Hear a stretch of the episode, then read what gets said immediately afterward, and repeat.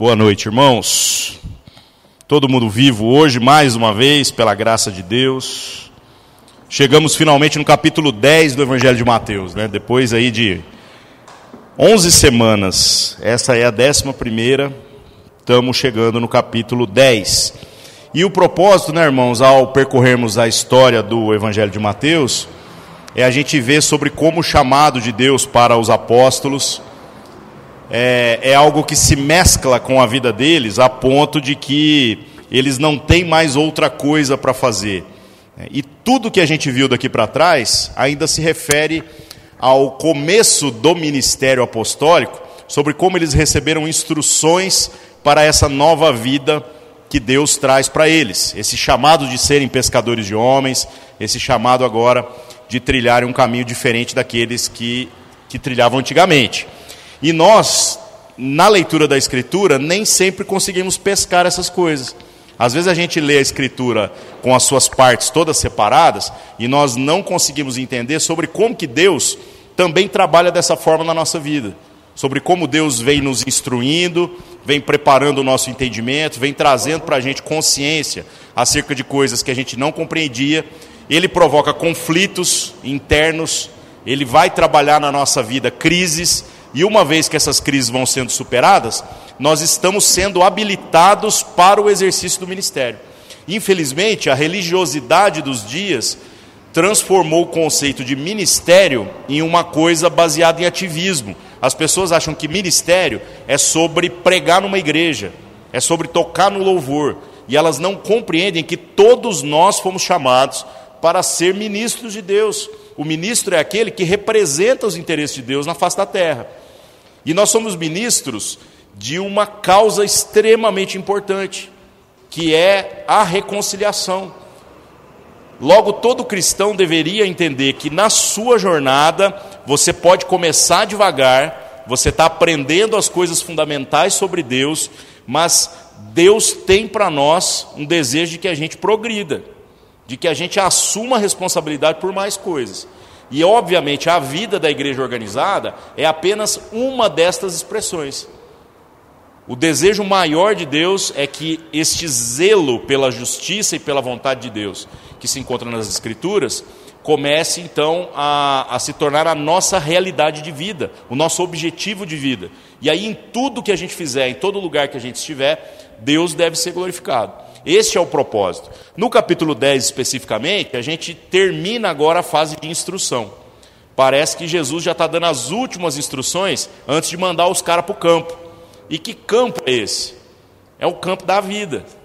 É tipo assim: agora vocês saiam e vocês anunciem o Evangelho. Olhando novamente para a nossa existência, irmãos. Será que a gente ainda está no, no tempo da instrução de quem acabou de chegar na fé? Ou a gente compreende que esse passo é um passo natural? Será que a gente sempre está dependendo de receber alguma coisa da parte de Deus, ou a gente já entendeu que aquilo que nós recebemos há agora uma responsabilidade de repartir com alguém, de ensinar alguém, de ir para o lugar onde Deus te levar, seja esse qual lugar for. Então, essa é a grande crise que nós enfrentamos.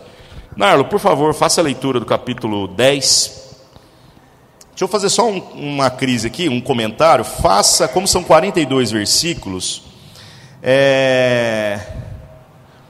leia só até o 23, aí depois a gente lê de novo, caso seja necessário, tá bom? E chamando os seus doze discípulos, deu-lhes poder sobre os espíritos imundos, para os expulsarem e para curarem toda a enfermidade e todo o mal. Ora, os nomes dos doze apóstolos são estes: o primeiro, Simão, chamado Pedro, e André, seu irmão, Tiago, filho de Zebedeu, e João, seu irmão, Filipe e Bartolomeu, Tomé e Mateus, o publicano, Tiago, filho de Alfeu e Lebeu, apelidado Tadeu, Simão o Zelote e Judas Iscariotes, aquele que o traiu. Jesus enviou estes doze e lhes ordenou, dizendo: Não ireis pelo caminho das gentes, nem entrareis em cidade de samaritanos, mas ide antes as ovelhas perdidas da casa de Israel. E indo, pregai dizendo: É chegado o reino dos céus. curai os enfermos, limpai os leprosos, ressuscitai os mortos, expulsai os demônios, de graça recebestes, de graça dai. Não possuais ouro nem prata, nem cobre em vossos cintos, nem alforjes para o caminho, nem duas túnicas, nem sandálias, nem bordão, porque digno é o operário do seu alimento. E em qualquer cidade ou aldeia em que entrardes, procurai saber quem nela seja digno e hospedai-vos até que vos retireis. E quando entrardes em alguma casa, saudai-a. E se a casa for digna, desça sobre ela a vossa paz. Mas, se não for digna, torne para vós a vossa paz. E se ninguém vos receber, nem escutar as vossas palavras, saindo daquela casa ou cidade, sacudi o pó dos vossos pés. Em verdade vos digo que no dia do juízo, haverá menos rigor para o país de Sodoma e Gomorra do que para aquela cidade. Eis que vos envio como ovelhas ao meio de lobos. Portanto, sede prudentes, como as serpentes, e simples como as pombas. Acautelai-vos, porém, dos homens, porque eles vos entregarão aos sinédrios e vos açoitarão nas suas sinagogas, e sereis até conduzidos à presença dos governadores e dos reis por causa de mim, para lhes servir de testemunho a eles e aos gentios. Mas, quando vos entregarem, não vos dê cuidado como ou o que haveis de falar, porque naquela mesma hora vos será ministrado o que haveis de dizer. Porque não sois vós quem falará, mas o Espírito do vosso Pai é que fala por vós. E o irmão entregará à morte o irmão, e o pai o filho e os filhos se levantarão contra os pais e os matarão. E odiados de todos sereis por causa do meu nome, mas aquele que perseverar até o fim será salvo. Quando, pois, vos perseguirem nesta cidade, fugi para outra, porque em verdade vos digo que não acabareis de percorrer as cidades de Israel sem que venha o Filho do Homem. Excelente. Então, irmãos, aqui são as últimas instruções dadas aos discípulos, falando a respeito da sua missão e enviando-os agora de dois a dois para começarem aquilo que era a obra da evangelização. Obviamente, nós vamos percebendo que existem é, algumas características desta missão específica que não podem ser generalizadas. Uma delas, clássica, a gente vê Jesus falando sobre não entrar na cidade dos estrangeiros, que era para se concentrar na, as, nas ovelhas perdidas da casa de Israel. Fala que eles não deveriam carregar é, mala, não deveriam carregar dinheiro. E por que, que isso é uma instrução específica para esta missão? Porque o próprio Jesus, no seu ministério, carregou dinheiro, carregou mala e acabou também entrando em lugares é, lidando com pessoas que eram de fora do círculo dos israelitas. Então, irmãos, nós precisamos ler isso aqui tentando entender que esta primeira missão, onde os discípulos são é, incumbidos, faz parte do treinamento, faz parte da experiência deles, faz parte do viver aquilo que é, é estar na linha de frente tentando anunciar o evangelho que eles, eles mesmos receberam. Então, aqui no começo, no capítulo 10, Jesus, no verso 1, Jesus fecha o grupo. Ele define agora quem são seus apóstolos e ele dá essa tarefa especial que a gente está dizendo que é a tarefa da evangelização. No verso 2, nós vemos uma característica interessante e que se repete em todos os evangelhos. Toda vez que o nome dos apóstolos é citado, eles são citados em grupos.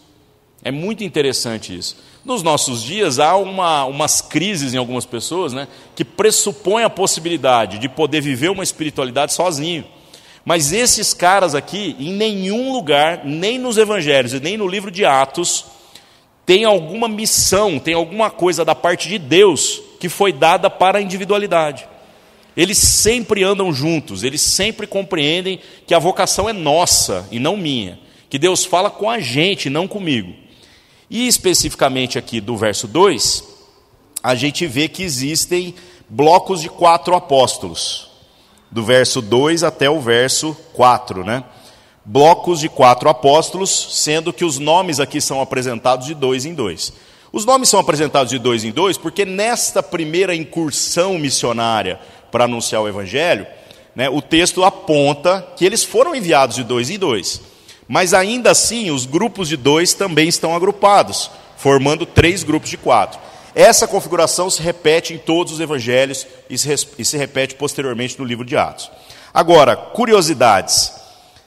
Toda vez que aparece essa listagem dos apóstolos, o nome de Pedro aparece primeiro.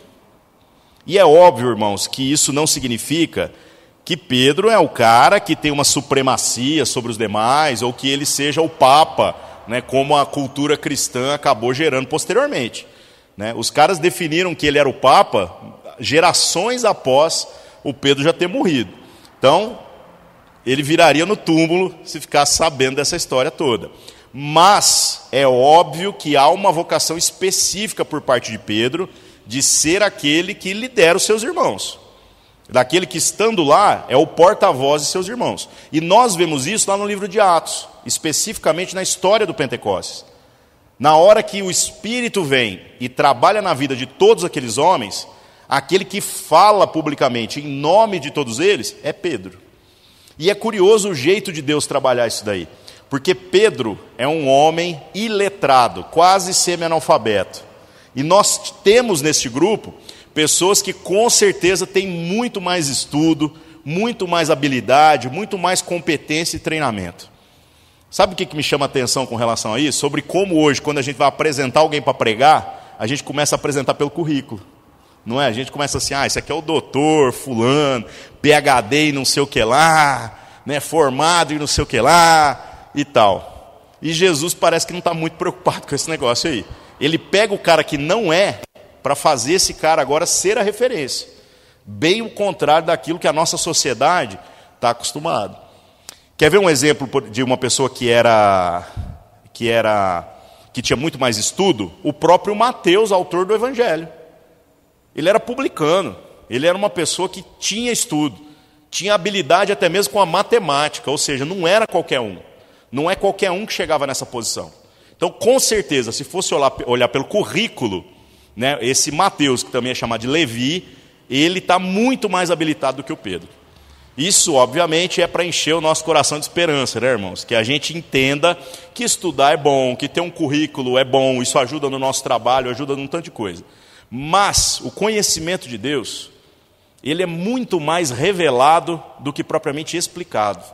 Nós nos dedicamos à leitura da Escritura e ao conhecimento das coisas de Deus, mas nós dependemos de que o Espírito Santo venha e abra o nosso entendimento. Por isso que você pode encontrar, e eu já testemunhei isso tantas vezes, pessoas que são semi-analfabetas e que são verdadeiros mestres no conhecimento do Evangelho, no conhecimento da palavra. Essa pessoa pode explicar coisas que os sábios desse mundo não conseguem compreender. Bem interessante isso, né? Então Pedro aparece aqui primeiro, no primeiro grupo. Né? Então fala o primeiro Simão, chamado Pedro, e André, o seu irmão, no verso 2. No segundo grupo, quem aparece todas as vezes como referência, como aquele que é o, o, o líder do processo, é o Tiago, filho de Alfeu e Lebeu, apelidado Tadeu. Né? Então, este grupo, se tem como referência ali a figura de Pedro, o segundo grupo tem a referência de Tiago. É, não, desculpa, o Tiago é do terceiro grupo. Né? O do segundo grupo é o Filipe. Tá? Então, os três grupos de três possuem uma, uma figura, os três grupos de quatro possuem uma figura de referência. É algo hierárquico, irmãos? Não, é algo realmente vocacional. É algo que a gente vê que essa questão mínima de organização, onde em cada grupo tem uma pessoa que está liderando as ações que estão acontecendo ali, é algo normal, é algo que não era questionado, algo absolutamente natural na história da, da, dos apóstolos. Outra curiosidade aqui, é Bartolomeu, lá no livro de João, no capítulo 1, o nome dele é citado por Natanael. Então vocês lembram que eu falei que quando você lê os diferentes evangelhos, se você for anotar todos os nomes que aparecem, dá mais ou menos uns 18 apóstolos, né? Então não é que tem mais apóstolos, é porque às vezes o nome do cara é diferente. Então o Bartolomeu é o Natanael.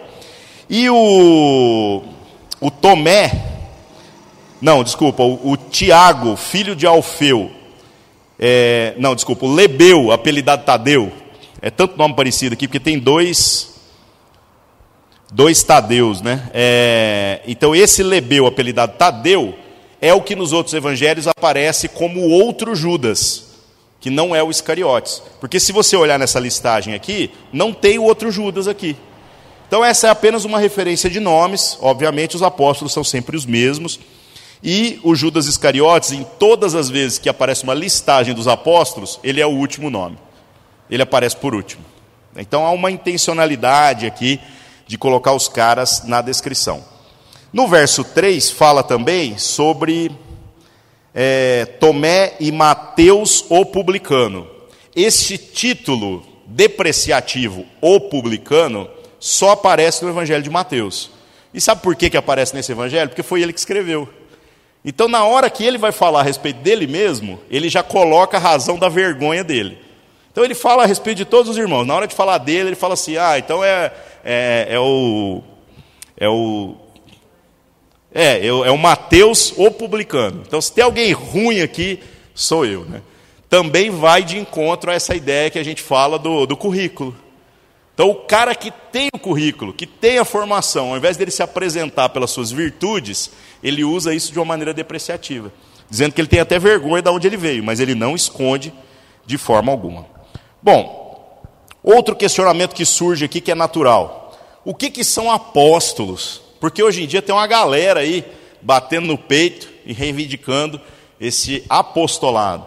É óbvio, irmãos, que o ministério do apostolado, no sentido do exercício, de ir lá e referenciar a fé, é, cumprindo uma missão, ela existe. Ela é uma coisa que continua havendo na vida da igreja. Mas o título de apóstolo, como a gente vê aqui, é uma coisa que, obviamente, não deveria ser repetido. Nós não temos apóstolos na igreja após essa geração de doze homens. Né? E apóstolo, a palavra significa representante habilitado por um oficial superior. Ou seja, esses homens foram endossados por Deus, eles receberam uma vocação específica, particular, algo que nenhum de nós pode dizer que recebeu da mesma forma. Aí você diz assim: não, mas Deus falou comigo. Então, gente, aqui Deus não falou com eles apenas. Deus falou com eles e com nós, está descrito na Escritura, está o nome dos caras aqui em mais de uma ocasião. Então, cuidado com esse tipo de, de nomenclatura que a gente vai criando aí na vida da igreja, tá? Como diz as piadinhas da galera mais reformada, né? Os caras falam assim que apóstolo bom é apóstolo morto.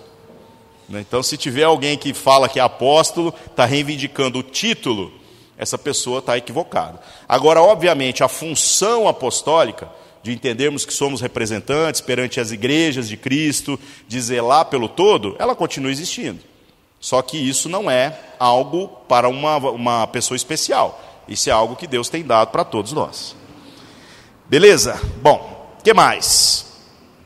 É, no verso 4, nós temos uma outra particularidade também que fala sobre um sujeito chamado é, Simão Cananeu, nos outros evangelhos, ele está descrito como o zelote. Né? Em algumas traduções também vem aqui no evangelho de Mateus. O que, que é o zelote? O zelote era o cara que acreditava no movimento político de libertação do povo de Israel do domínio é, romano que estava sobre a nação. Então havia, dentre o grupo de Jesus, uns cara que era agitador mesmo. Esse aqui é daquelas turmas que queimava pneu, que queria fazer atentado é, terrorista contra é, Roma e contra o imperador. Essa galera aqui, esse é o extremo do extremo. E deu uma grande confusão o fato de Jesus colocar um zelote no meio do grupo dele. Porque os caras então passaram a pensar assim: será que Jesus veio agora, se ele é verdadeiramente o Cristo, veio para libertar a gente do domínio romano? E de fato, Cristo veio para libertar a gente do domínio romano, assim como veio para nos libertar do domínio de todos os governos. Nós agora entendemos que não fazemos parte desse reino, não fazemos parte deste mundo, porque a nossa pátria é celestial. Então a gente dá a moeda do César para o César e a gente não vive em crise, independente de circunstância.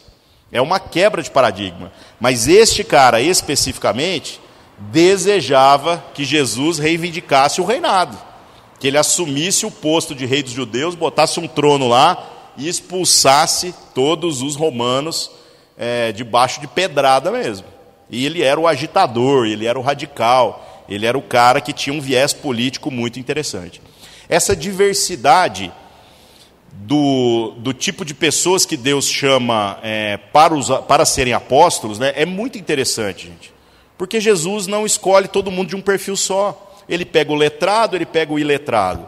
Ele pega o cara que de repente tem um vínculo religioso com aquilo que é o sistema estabelecido, e ele pega outro cara que de repente acha que tem que derrubar tudo, tem que desconstruir tudo, tem que fazer uma revolução.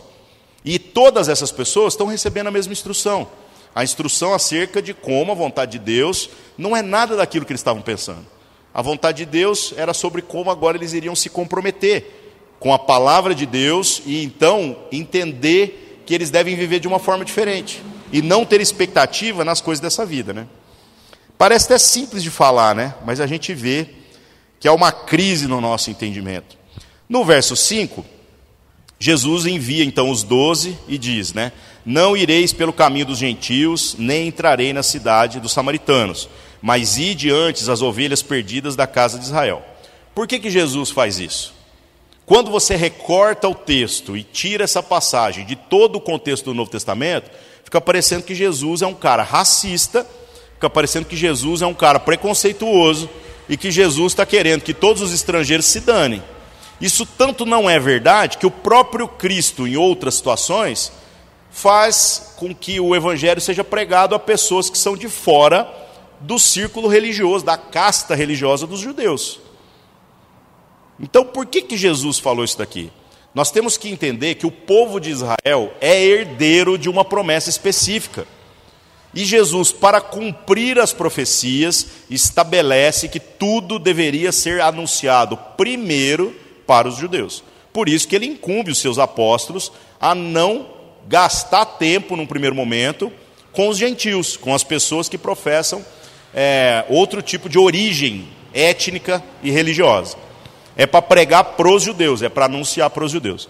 Quando você cruza este tipo de passagem com aquilo que a gente vê que eram as profecias do Antigo Testamento, a gente vê como é que Deus sempre teve um plano. Porque Deus fala o tempo todo, nas, através dos profetas, sobre como que o seu povo o rejeitou. E sobre como, então, havendo o seu povo o rejeitado, ele iria então chamar é, pessoas de todas as nações para fazer parte do seu povo. Então aqui é, é, é o cumprimento da primeira parte, onde Cristo vai lá e dá uma atenção especial para o seu povo, porque eles o rejeitando faz com que num segundo momento essa graça se estenda a todos nós. E nós, irmãos, não somos descendentes de judeus, pelo menos é raro encontrar um descendente de judeu aqui no Brasil, tá? Que eu já vi gente que às vezes viaja na maionese e fala assim: "Não, pela fé agora eu sou judeu". Não, irmão, a gente não é judeu. Tá? A gente é gentil mesmo. E a graça que nos alcançou que tem alcançado todos aqueles que não eram herdeiros da promessa, ela é uma graça maravilhosa. A gente não precisa se submeter ao jugo, ao fardo que era fazer parte das promessas dos judeus, porque isso é algo que era específico para eles. Ah, os judeus então estão tudo resolvido, estão tudo salvo. Não é o que a Escritura diz. Tanto que Jesus, lá no outro capítulo, ele não fala que ele veio para os doentes, ele não veio para os sãos. Então, se os judeus fossem os herdeiros já de uma salvação a qualquer custo, de qualquer jeito, Jesus não teria nem que pregar o evangelho para eles, né? Deixaria os caras de boa, afinal eles já são salvos. Então não se trata também dessa condição. O que mais que acontece? No verso 7, ele fala o que é para pregar, né? ele diz que é para anunciar o reino dos céus, ou seja, uma promessa messiânica é diferente, tal, é, provavelmente, do que os apóstolos estavam esperando, do que as pessoas estavam esperando, de que ele viria e estabeleceria o seu próprio reino? Com certeza. Mas ele não perde o foco, ele veio para anunciar algo que transcende a nossa existência sobre a face da terra. E aí, no verso 8 em diante aqui, ele começa a dar instruções específicas, dizendo o que, que esses homens estavam habilitados a fazer e que circunstâncias, em que circunstâncias eles deveriam fazer aquilo que foram incumbidos. No verso 8 fala assim, né? Curai os enfermos, limpai os leprosos, ressuscitai os mortos, expulsai os demônios. De graça recebestes, de graça dai. O que, que o texto está dizendo aqui? Primeiro, irmãos, só para a gente assim fazer uma clara separação, como todo capítulo tem enfatizado. O versículo faz uma diferenciação entre ser curado e entre é, ser, ter o demônio expulso da pessoa.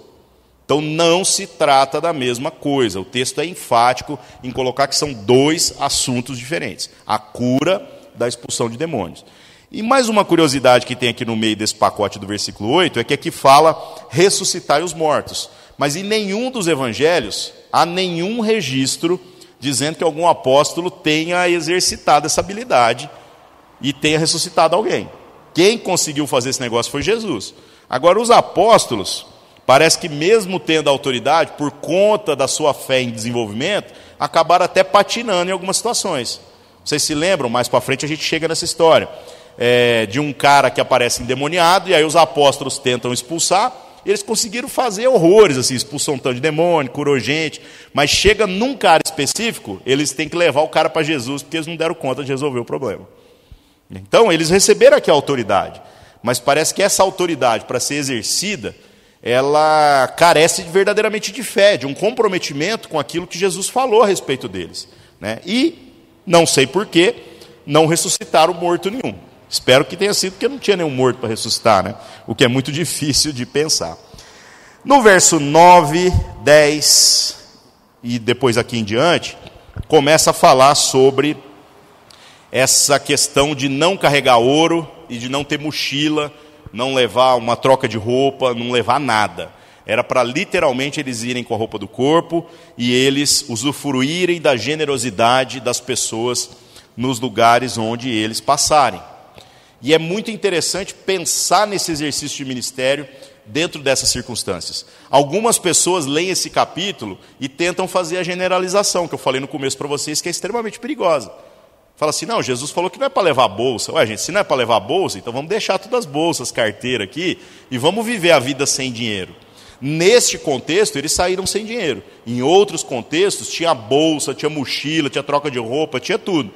Tanto é que lá na frente, mais para o final, a gente descobre que quem carregava a bolsa com os recursos, e os recursos eram provenientes de ofertas, e muitas dessas ofertas eram dadas por mulheres que apoiavam o ministério de Jesus, quem carregava a bolsa era o Judas Iscariotes. O cara, além de ser o carregador oficial, também era o ladrão da bolsa, né? ele roubava do próprio lugar que ele administrava. Então entendam que esta vocação específica não pode ser generalizada. A gente leu aqui agora atrás dizendo assim: ah, de graça recebestes, de graça dai. Isso aqui não está falando do serviço de ir lá e anunciar ah, o evangelho necessariamente. Isso aqui está dizendo a respeito das coisas espirituais que foram depositadas. Então, por exemplo, o conhecimento de Deus e também todas essas outras situações que os habilitaram a poder curar pessoas, expulsar demônios, limpar os leprosos e todas as outras coisas que vieram junto no pacote. É isso que deve ser dado de graça. Porque hoje, sabe um entendimento que eu vejo que, que, se tornou muito comum nos nossos dias? Tem pessoas que acreditam que aquele que prega a palavra tem a obrigação de pagar para fazer isso.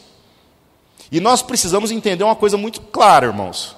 Quem que está fazendo favor para quem na anunciação do Evangelho? Isso é muito sério.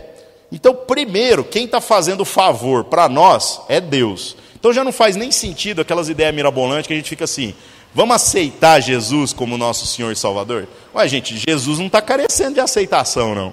Você acha que Jesus acordou hoje lá em crise e pensou assim, ai, será que alguém ainda gosta de mim? Aí a gente vem aqui no culto, aceita ele, aí ele fica de boa? Não. É a gente que está sendo aceito. É ele que está oferecendo para nós um favor que nos é impossível obter por conta própria. Então nós não aceitamos Jesus. Essa nomenclatura é uma nomenclatura até complicada. Nós reconhecemos que Ele é o nosso Senhor e nosso Salvador. Nós reconhecemos a graça que nos foi oferecida. Não é a gente que vai lá e aceita absolutamente nada. Então, o primeiro favor é de Deus para com cada um de nós. Agora, outra situação, nós temos que entender que anunciar o Evangelho é um privilégio e uma obrigação, porque todos nós fomos chamados para testemunhar o Evangelho. Só que testemunhar é deixar muito claro que nós não temos poder sobre a salvação das pessoas. Nós não estamos trabalhando ou vivendo com coerência o Evangelho de Deus para salvar a gente. Nós estamos testemunhando o Evangelho para que Deus faça a obra impossível para nós e o Espírito Santo trabalhe na vida delas e então elas possam vir fazer parte da família ou não. E se elas não vierem fazer parte da família, depois de todas as oportunidades da sua vida que elas tiverem de receber uma instrução, um testemunho, alguma coisa a respeito do Evangelho, no último dia essa pessoa estará indesculpável. Ela não vai poder chegar para Deus e dizer assim: ah, eu não conheci o amor, eu nunca ouvi falar dessa verdade. Ela vai ter que chegar lá, o joelho dela vai se dobrar no último dia, e ela vai dizer assim: Senhor, seu juízo para com a minha vida é justo, porque realmente o Senhor esfregou na minha cara todas as oportunidades, né, e eu não fiz por onde, no sentido de que eu não reconheci o seu senhorio sobre a minha vida. Eu não reconheci a graça do Senhor sobre a minha vida. Por que, que eu estou falando isso tudo, irmãos? Porque no verso 11 aqui em diante, a gente vê uma situação onde os apóstolos têm uma instrução sobre os problemas que eles enfrentariam. E aí diz assim, né? Em qualquer cidade ou aldeia em que entrardes, procurai saber quem nela seja digno e hospedai-vos aí até que vos retireis. Gente, o que, que eles deveriam procurar? Procurar gente de boa fama? Procurar gente que tem é, alguma coisa a oferecer? Não é isso. O conceito de dignidade que a gente encontra aqui é exatamente a inclinação que deve ser procurada na vida da pessoa, no sentido de se interessar pelas palavras da vida que são o Evangelho. É isso que é a verdadeira dignidade. Então não é para a gente procurar melhor condição, não é para a gente procurar apenas a pessoa de boa fama. Tanto é verdade que a gente vê, é, à medida que o, o livro de Atos vai se desenvolvendo, que muitas das vezes os apóstolos acabam sendo levados por Deus a circunstâncias que naturalmente eles não entrariam. Vocês lembram de Pedro, quando vai visitar a casa do sujeito lá chamado Cornélio? O Cornélio era um cara que o Pedro não deveria nem entrar na casa dele. Mas Deus teve que quebrar o paradigma no entendimento dele, através de uma visão específica, para que ele pudesse fazer aquilo que ele tem que fazer.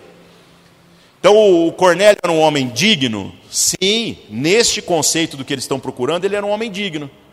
Onde estava a dignidade do Cornélio? Estava em reconhecer que ele precisava de Deus. E aí, quando Pedro chega lá e começa a falar a respeito de Jesus, o que testemunha né, o, o livro de Atos é que o Espírito vem e termina o resto da obra Aí o Pedro levou um baita de um susto, que ele fala: rapaz, eu não sabia que o Espírito Santo podia ser dado também para esse povo. Então, olha que coisa legal, como que às vezes nós estamos procurando as coisas erradas quando falamos de dignidade. Os apóstolos, então, estão sendo instruídos no sentido de irem e procurarem aqueles que sejam dignos, aqueles que recebem a mensagem. Ah, mas todo mundo vai receber a mensagem? Não. Não vai. E mais para frente fala sobre isso aqui. No verso 12, fala sobre como eles deveriam saudar a pessoa. A saudação típica de um judeu quando chegava numa casa. Ele vinha e proclamava o shalom, a paz do Senhor, né, que virou é, cumprimento de crente. Né? Hoje em dia, um crente vira para o outro e fica a paz do Senhor. Né?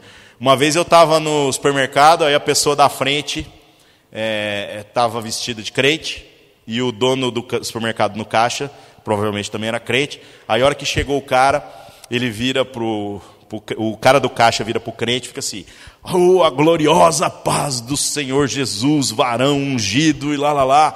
E aí ele também responde a saudação e os dois dão a mão, aquela coisa assim fervorosa, né? Aí chegou minha vez de ser atendido. Aí o cara vira para mim e fala assim: desse jeito. Por quê? Porque eu não faço parte do grupo. Ele não consegue ver em mim que eu faço parte da família. Então, irmãos, essa saudação, ela não era a mesma coisa que se tornou na boca dos crentes, que a gente já sai falando para todo mundo, né? A gente vira e fica, oh, a paz do Senhor e lá lá lá. Não. A ideia era conviva com a pessoa, saiba a respeito dela. E se essa pessoa tem uma inclinação a aprender a respeito das coisas de Deus, então você proclama a paz do Senhor sobre a vida dela, sobre a casa dela e tudo mais. Não é algo que é para ser desperdiçado, não é um jargão, não é uma expressão. É algo que realmente tem valor. E o texto até fala de uma maneira muito interessante no verso 13, que se a casa for digna, esta é a dignidade, essa inclinação para as coisas de Deus. Mesmo, irmãos, que eles estejam distantes de Deus, mas se há o desejo de Deus, então nós estamos encontrando essa dignidade. Diz que se essa casa for digna, a paz de Deus que está sobre vocês desce sobre ela. Olha que responsabilidade. É isso que significa essa missão de Deus para a igreja, para cada um de nós. Nós fomos incumbidos, como aqueles que representam Deus na terra, de fazer com que a paz do Senhor os alcance, não a partir de um paranauê mágico que eu vou lá e faço, e aí Deus vem, desce do céu e abençoa o outro. A paz de Deus tem que inundar a minha vida. E é por isso que a paz sai de mim e abençoa. Essa questão da oralidade é importante, mas uh, um aspecto também tão importante quanto é a gente entender o nosso papel de responsabilidade. Deus quer que a sua paz seja conhecida, seja proclamada, abençoe os outros a partir de nós e não a partir apenas de um conceito filosófico.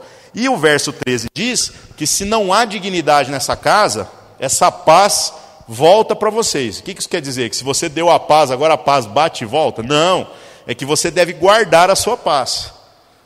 Não dê a paz do Senhor nesse sentido de não, não abençoe aquele que é inimigo daquilo que você está anunciando.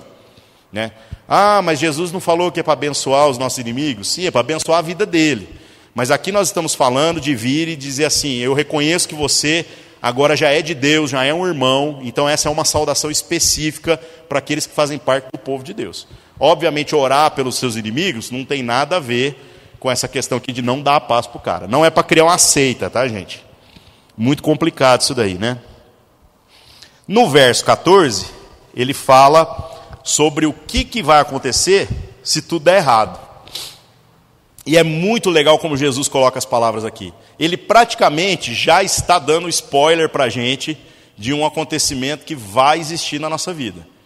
Quando você sair todo empolgado, com o espírito dentro de você, pensando assim, não, agora eu sou o cara certo, no lugar certo, que recebeu autoridade da parte de Deus para ir lá e resolver, para abafar, para matar todo o problema ainda assim vai ter situação em que, mesmo você sendo o cara certo, no lugar certo, o contrário de Jesus, né? Vocês lembram que a gente falou que Jesus, quando começa o ministério dele, ele é o cara certo no lugar errado, com as piores pessoas possíveis, fazendo tudo para atrapalhar o seu ministério, né? Se, se é que, que é possível isso. Agora nós, olha a promessa. A gente pode ser os caras certos, no lugar certo, com todas as condições favoráveis, ainda assim Jesus está dizendo assim, ó, pode dar errado ou vai dar errado. E aí, o que, que nós precisamos fazer? Nós precisamos fazer o que foi instruído aqui: é para a gente sacudir até o pó dos nossos pés.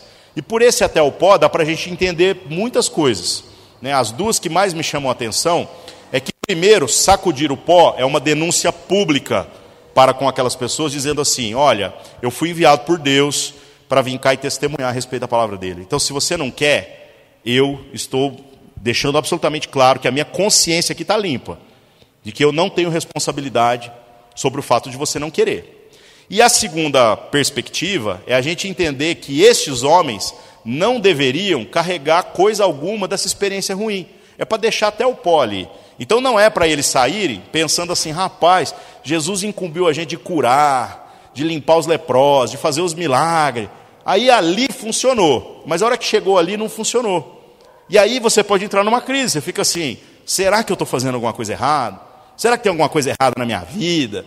Né? Irmãos, Jesus já falou que vai dar errado. E que isso não tem nada a ver com a nossa culpa, não tem nada a ver com a nossa habilidade, nem nada do tipo.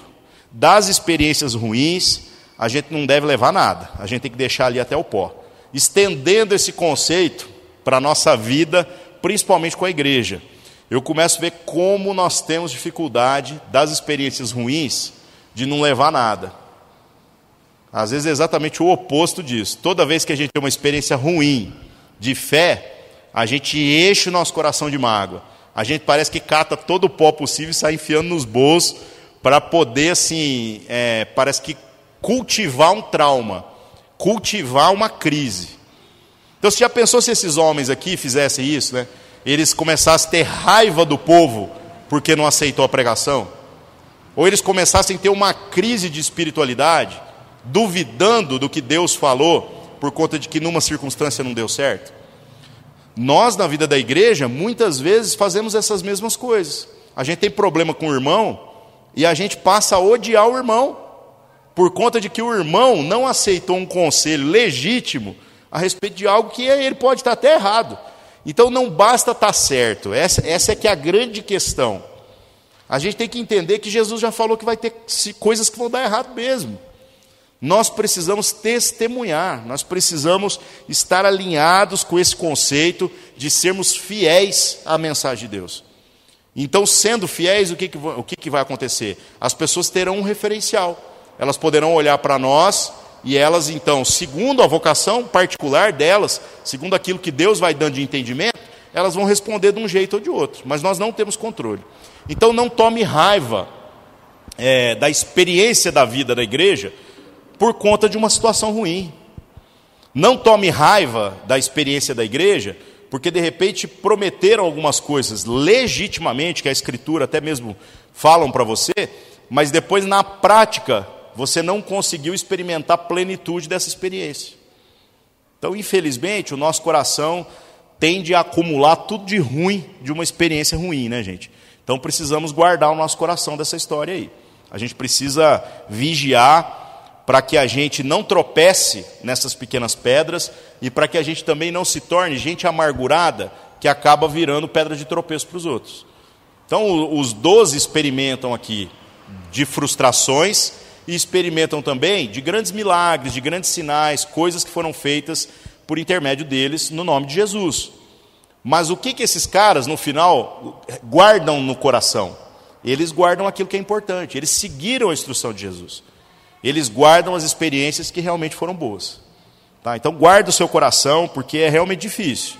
É natural, é do ser humano pegar uma experiência ruim e anular, de repente, outras 100 experiências que foram extremamente positivas na nossa caminhada de fé. Tem que tomar muito cuidado com isso daí, tá? O que mais que acontece aqui? No verso 15, é, Jesus fala a respeito destas pessoas que não aceitaram a pregação do Evangelho, que não reconheceram a verdade de Deus que foi anunciada, dizendo que no dia do juízo, então aqui ele está enfatizando que o dia do juízo vai vir, viu gente? Então essa relativização que muitos fazem, dizendo assim, ah, mas você acha que Deus vai mesmo? Gente, no Evangelho inteiro Jesus está falando, vai chegar o dia, vai chegar o dia. O dia vem como ladrão, vai pegar todo mundo de surpresa. Vigiem, tome cuidado. Então ele está dizendo que no dia do juízo vai ter menos rigor para Sodoma e Gomorra do que para aquela cidade. Galera, qual que é a crise de Sodoma e Gomorra? Sodoma e Gomorra são duas cidades que foram destruídas, choveu fogo do céu. E é curioso que hoje tem algumas ruínas lá que eles atribuem, porque é difícil, né? Cidades muito da antiguidade lá, do, do, do começo da Bíblia, é muito difícil você dizer é esse lugar ou não é, né?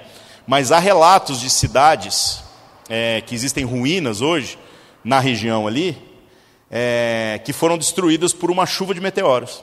Então choveu o meteoro, e como o bagulho choveu muito, não foi um ou dois, choveu chuva mesmo, muito. A temperatura foi tipo assim, de 0 a 3 mil graus em uma fração de segundo. E aí, isso vai endossando histórias lá do Antigo Testamento. Né? Lembra lá da questão da, da estátua de sal? que é a mulher que para e olha para trás, né? Aí você fica assim, ah, ela olhou para trás, veio um poder mágico e transformou ela na estátua de sal. Provavelmente não é o olhar para trás, mas é a questão do parar para olhar. Porque quem ficou ao alcance do fogo e daquele calor virou cinza em uma fração de segundo. Então imagina que você está lá em pé e de repente quem já correu e já está longe, quando olha para ver onde você está, vê que você virou uma estátua branca uma estátua, e é um branco sujo, né? Porque o sal também da época, viu, irmão, não era um sal limpinho igual esse que você compra, não, viu? O negócio era peneirado ali do mar mesmo, era, era, era tudo mais rústico. Né? O que a gente compra hoje, o sal marinho, né? Só que não era tão limpo igual a gente tem hoje. Então imagina uma pessoa que virou cinza. Essa vai ser a percepção. Ah, por que, que Deus destruiu essas cidades? O que o Antigo Testamento fala é que a iniquidade no meio deles se proliferou de uma forma que não tinha jeito mais. E o próprio Abraão, o homem de Deus, herdeiro da promessa, e lá, lá, lá, que todas as famílias é, seriam abençoadas por conta das promessas que haviam na vida dele, ele intercedeu por aquela cidade. Ele começa a virar para Deus e fala assim: Ô oh, Deus, não tem 50 famílias lá? Se, se tivesse 50 homens lá, poupa a cidade. E aí Deus fala assim: se tiver 50, eu poupo. Aí ele vai diminuindo, né? Fala, ô oh, Deus, mas se tiver 25? E aí Deus, se tiver 25, eu poupo. Ô oh, Deus, mas se tiver 20? Se tiver 15? Se tiver 10? Até que chega num número extremamente pequeno. E você vê que realmente não havia ninguém ali para salvar mesmo. Então a justiça de Deus veio e exterminou aquela cidade da existência, da face da terra mesmo. E Jesus está dizendo que nos últimos dias, esse é o juízo que vai cair sobre aqueles que não recebem é, de bom grado a palavra de Deus. Né? Então vai ser um juízo de extermínio, um juízo que vai ser doloroso, vai ser duro. Né? No verso 16, começa agora é, instruções falando sobre as dificuldades. Porque até aqui, Jesus preparou eles, dando para eles as habilidades depois falou sobre as circunstâncias, e aí aqui agora está falando sobre os desafios, os problemas que eles enfrentarão, que são normais quando a gente vive segundo o Evangelho. Ele fala no verso 16: Eis que vos envio como ovelhas ao meio de lobos. Sede, portanto, prudentes como as serpentes e simples como as pombas. O que, que ele está falando aqui, gente? Lobo, a gente entende como aquele que é o oponente à pregação do Evangelho ou à verdade do Evangelho. Esse é que é o lobo. É aquele que vem e ele quer, se possível, destruir aquele que prega. Então, esse é o lobo. Não é apenas aquele que é apático ao Evangelho, mas é aquele que verdadeiramente é inimigo da pregação do Evangelho. Hoje as pessoas têm uma, uma um, um sentimento, às vezes, que ficam assim: ah, mas está é, tá cheio de lobos na vida da igreja. Meus irmãos, não está cheio de lobo agora. Né, sempre houve pessoas que às vezes estão no nosso meio, mas não fazem parte, não são dos nossos. Não são dos nossos. Né? O apóstolo João fala sobre isso, e a gente vê também é, Judas, a epístola de Judas, lá antes do Apocalipse, a gente vê também falando sobre a dificuldade de pessoas que estão no nosso meio que parece crente, que cheira crente, que age como crente, mas o coração não é de crente. E essas pessoas muitas vezes estão se tornando aqueles que atrapalham os outros na caminhada com Deus. Então todos esses são lobos. A gente tem que tomar cuidado, sempre vai ter, não tem jeito, tá? E o verso também fala aqui, né, sobre sermos prudentes como a serpente e simples como a pomba. Gente, o que, que esse texto está falando, né? O texto está dizendo o seguinte, ó, que se a gente for prudente como a serpente, mas não tiver a simplicidade da pomba, a gente não está sendo prudente, a gente está sendo astuto. Se a gente for simples como a pomba, mas não usufruir dessa habilidade de detectar a coisa ruim, a situação complicada como a cobra tem, a gente vai virar é uns coitado mesmo, porque as pessoas vão vir e vão pisar na gente e você não vai perceber. Então aqui fala sobre um equilíbrio um equilíbrio, de que a gente possa, então, é, pensando nessa questão de ser, é, de ser prudente como a serpente, discernir as coisas ruins e antecipá-las. Antecipá-las. A gente não precisa sofrer tudo de ruim como gente que não pensa, muito pelo contrário. E o texto aqui em seguida vem explicitando isso de uma maneira mais clara.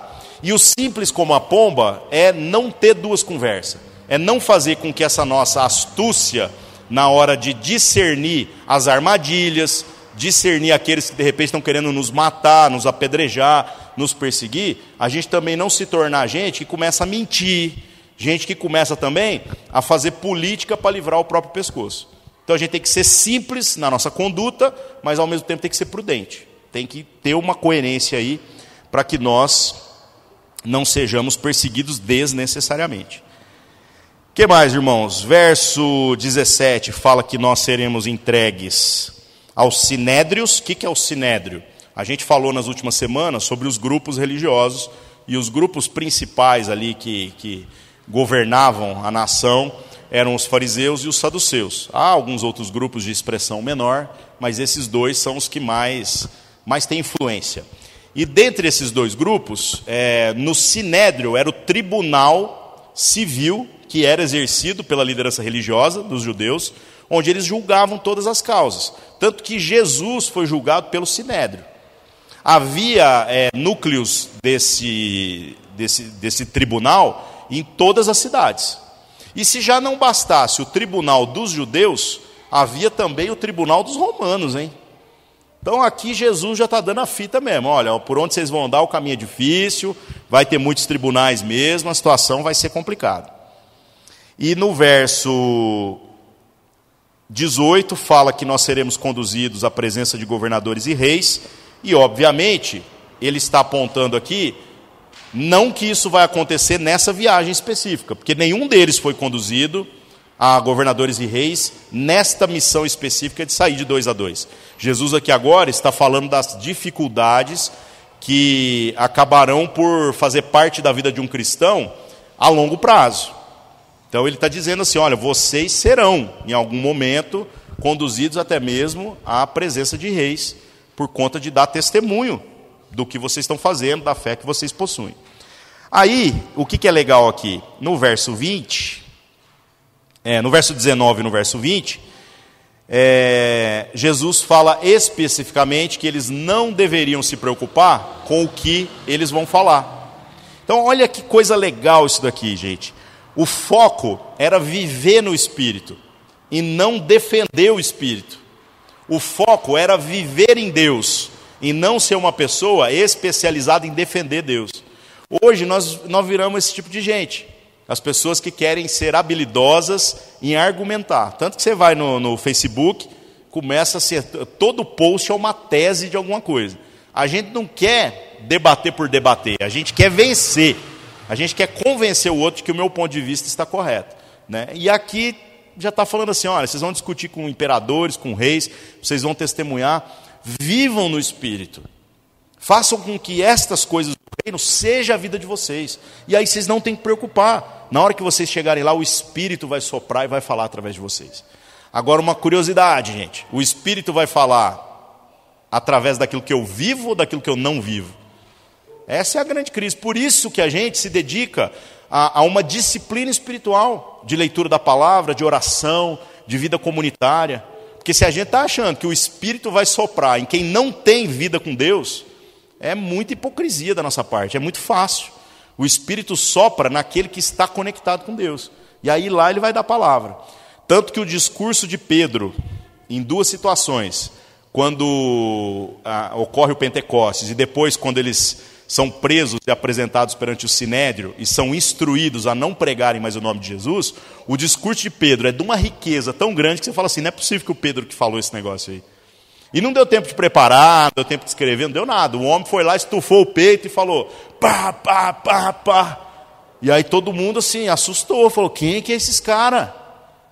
Da onde que esses caras saíram? Esse aí não era aquele pescador ali, semi-analfabeto e tal. Então é bem legal essa, essa parada aí, né?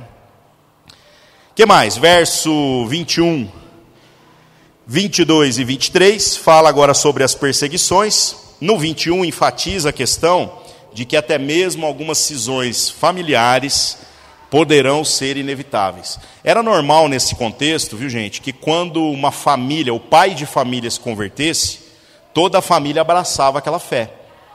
Era, era algo muito normal. Então a, a fé que o líder da família abraçava fazia com que toda a sua família agora é, porque havia um, um, respeito, uma devoção ao chefe de família, né, ao, ao, mais velho da família, que quando essa pessoa dizia que isso é assim, todo mundo dizia assim: não, se o nosso pai está falando, então é verdade. E aí todo mundo abraçava. Mas aqui Jesus está dizendo assim: olha, vocês às vezes vão ter que atropelar até mesmo esse sistema aqui, porque é melhor ser coerente com as coisas que Deus está dizendo do que se submeter a essa tradição de vocês. Complicado isso daqui, né? No verso 22, fala que nós seremos odiados por causa do nome dele, né? As pessoas irão nos odiar. E todas as pessoas, não quer dizer que todo mundo nos odeia, viu gente? Mas todo tipo de gente pode vir a nos odiar por conta do testemunho que nós carregamos. E no verso 23, encerra aqui de uma maneira extraordinária. Diz que quando nos perseguirem, o que, que é para a gente fazer? Fugir para outra cidade. Então vamos cruzar esse texto aqui com o sermão da montanha, sermão do monte, lá atrás. Quando Jesus fala assim: se alguém te bater numa face, você dá outra. E aí os caras às vezes pensam assim: não, então o que a gente tem que fazer? A gente tem que ficar aqui e sofrer. Não, Jesus aqui está dizendo que não é disso que se trata. Quando vierem perseguir vocês por causa do Evangelho, fujam, sejam espertos, não é para ser preso à toa, não. Não é para ficar querendo se martirizar inutilmente. Tá? Então você deve correr aí, deve fugir. E aqui tem uma promessa também muito interessante, né? dizendo que antes deles acabarem de fugir para todas as cidades ali de Israel, Jesus haveria de voltar. Então o que Jesus quis dizer com isso? Não sei, não sabemos. A grande questão é que tinha bastante cidade e Jesus está chamando a atenção deles com relação a essa brevidade da promessa. Ele está dizendo: Eu vou voltar. Esperem com isso. E a perseguição, viu, irmãos, com esse lance até que levou eles fugirem de cidade em cidade, foi extremamente oportuna para a vida da igreja. Pois a igreja em Jerusalém, depois que ela se estabeleceu e o negócio estava tudo lá resolvido, os caras não queriam sair de lá.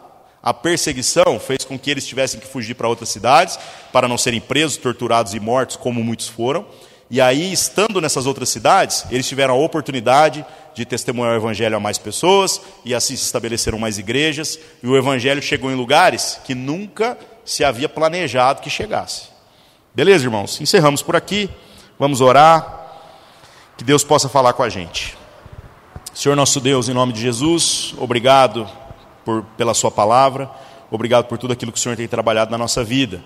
Que nós possamos, Senhor Deus, nos comprometer com a verdade do Seu Evangelho, com a Sua missão, saindo apenas de uma experiência infantilizada, de receber coisas de Deus, mas assumindo verdadeiramente essa vocação de que nós possamos assumir a missão, a missão do Senhor para a sua igreja como nossa missão, de testemunhar o seu evangelho em todos os lugares que o Senhor nos levar.